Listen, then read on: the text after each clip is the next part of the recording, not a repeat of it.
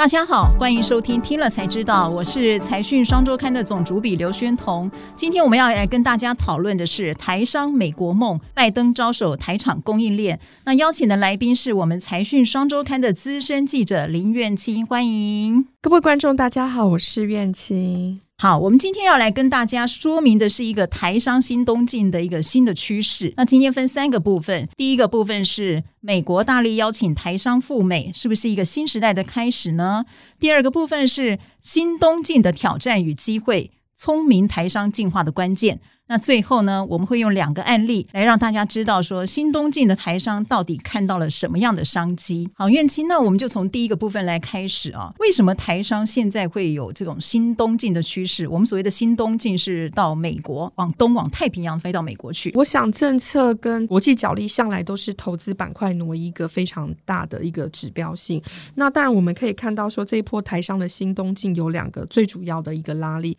一个呢就是这个美中贸易战的这对抗，再来就是拜登总统接二连三的公布的一些新政策，那也造成了第二个非常大的一个拉力。譬如什么样的政策呢？是，那我觉得大家最关注的当然就是一点二兆美元的基础建设法案嘛。它会那么引起关注，是因为它是美国七十年来就是最大的一次的投资案。对，那当然还有就是四百九十亿美元的国防授权法的晶片条款的部分，那也相当的引起关注，因为它中间有牵涉到很多是跟半导体相关，而且都是非常前瞻技术。的一些制成啊，还有工业厂商在内，这样，所以我们结论就是说，因为美中贸易对抗，所以大家再加上这次的疫情，还有其实最近中国不断的这个强力的这种监管的政策一波波，然后政策那种不确定性，让大家更想要多元布局，所以这种动作会越来越积极。那第二个原因就是拜登政府他施了一大堆政策，比如说一点二兆美元的基建，所以它的商机越来越大，那大家就想往这个市场走，大概是这两股拉力嘛。是。那最近有没有什么样的台？商他们有这样子的感受呢，就是真的感受到美国对我们招商积极，或者他们动作也更积极的这些感受。这一次去采访了相当多的厂商哦，那有遍及这个传统产业跟科技产业。那像和大的董事长沈国荣，他就有提到说，美国商务部长跟次长他们其实手中呢都已经有掌握，就是台商准备要赴美国投资的一个名册，而且呢，就是过去这两个多月以来，其实都很积极的在跟这些台商做视讯。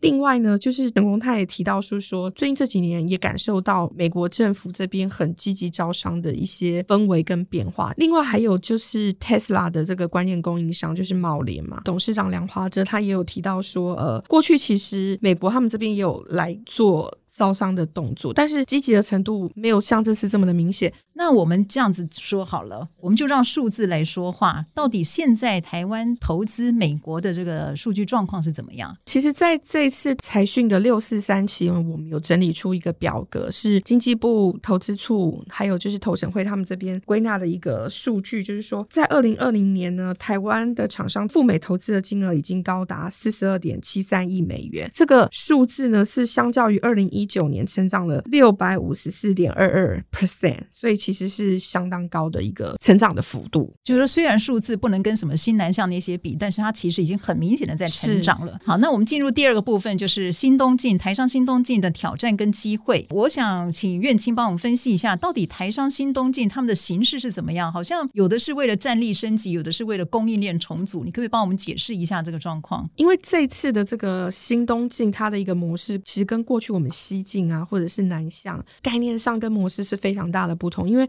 过去我们会西进跟南向，主要就是为了要 cost down 嘛，就成本的观念。对，但是现在新东进是因为地缘政治，还有就是说美国政府就是积极的大刀阔斧的要做一些关键供应链的一些建制，所以它会让整个商机相较于过去的规模，它会显得更加的庞大。所以呢，这一次的这个变化来讲的话，其实大家可以知道说，过去其实我们不要东进，最主要的人力的成成本对成本相当的高，但是呢，就是随着现在的这个工业自动化、智慧升级之后，而且是大幅的要进，所以现在呢，越来越多的厂商他们会倾向于就是说，透过更高度的一个自动化的这个产线，然后去降低他们在人力成本上面的这个花费，同时他们也可以避开一些人为上可能会造成的一些人为的疏失的作业上面的问题。之前像金宝，他们其实很早之前就已经在美国这边有一些布局，那比如说他们一个。个很知名的大客户就是 Tesla 嘛，那他们也会去施法，就是 Tesla 它在这么高度自动化产线的一些做法，然后也会帮助他们在产线自动化的部分，就是会做一个大升级。好，所以苑青，你刚才的意思是说，台商新东进到美国去呢，有一个原因，第一个原因是说，他为了供应链重组不得不去，可是因为美国的制造成本很高，所以他们就用智慧制造这种方式来降低成本。是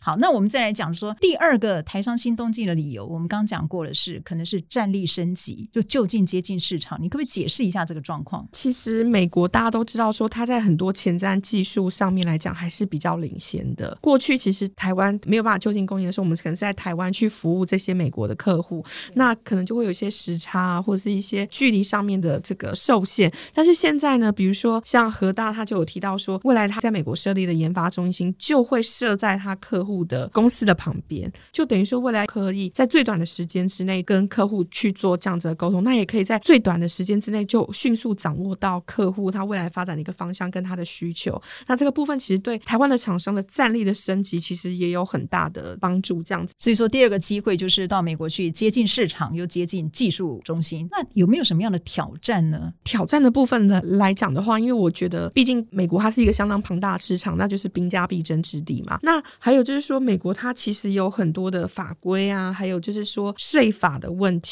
那其实相当的复杂的。那当然还有就是最重要的就是人才的掌握，还有就是招募培养当地人才这部分。因为现在越来越多的厂商他们都要扩大规模，所以在人才的需求上面也是求才若渴的一个情况，那就变成说人才荒，就是可能会是未来要面临到的一个很大的挑战。所以说新东进也不是说绝对一帆风顺哦，因为出了国门以后就是强敌环伺。好，那刚才苑青已经跟我们分享了到美国投资的话，它的两个呃趋势，那可不可以跟我们分享一下哪一些你比较有感受的一些案例呢？那我想分享一下就是上银这个案例，因为我们知道说上银它其实是全球滚珠螺杆的这个龙头，那滚珠螺杆它其实就是工具机上面非常关键的这个零组件，所以呢，其实上银它也就是非常的了解，就是工具机甚至是整个工业自动化它的一些发展跟客户的一些发展的状况。其实，在三十年前呢，他在呃就是芝加哥设立分公司的时候，那时候只是想要贴近客户，因为你知道全球最主要的工具机厂商有很多都集中在美国。那个时候他只是很单纯的这个想法，但是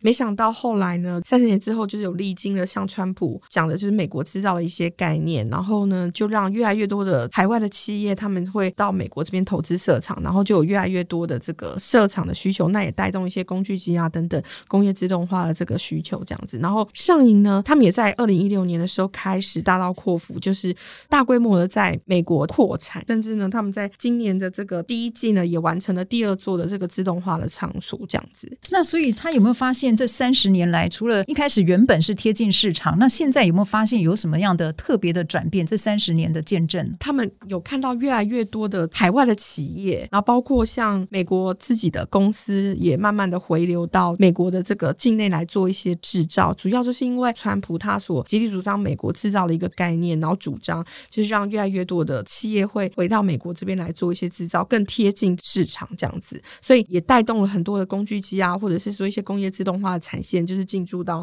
美国境内，然后让滚珠螺杆的需求也越来越多。所以其实，在呃越来越多的厂商他们要做高度的工业自动化这件事情之后，然后也让上银开始去思考说，他们是不是也应该要做一些策略上面的一些调整？因为过去可能厂商他们只需要的是关键元件的部分，但是后来他们可能会觉得说，他们更需要的是一些些机电整合的一些方案，不是只有单纯的就是关键元件的供应就好了。所以上银他们也开始在做积极的转型，所以他们未来的目标就是要调整成机电整合的一个方案的供应商。所以也就是说，现在的那个到美国去，不是只有像过去一样卖零件，可能你要思考的更多。它因为技术一直在演进，市场一直在演变。其实今天听了院青的说法以后，我们大概可以知道，未来十年哦，台上的美国梦应该会是吸金重点，所以我们大家都要开始去注意这样的趋势。那今天非常谢谢大家收听我们的节目，也谢谢院青的分享。YouTube 的观众呢，别忘了按赞、订阅、加分享。至于听 Podcast 的朋友呢，别忘了给我们五星的回应。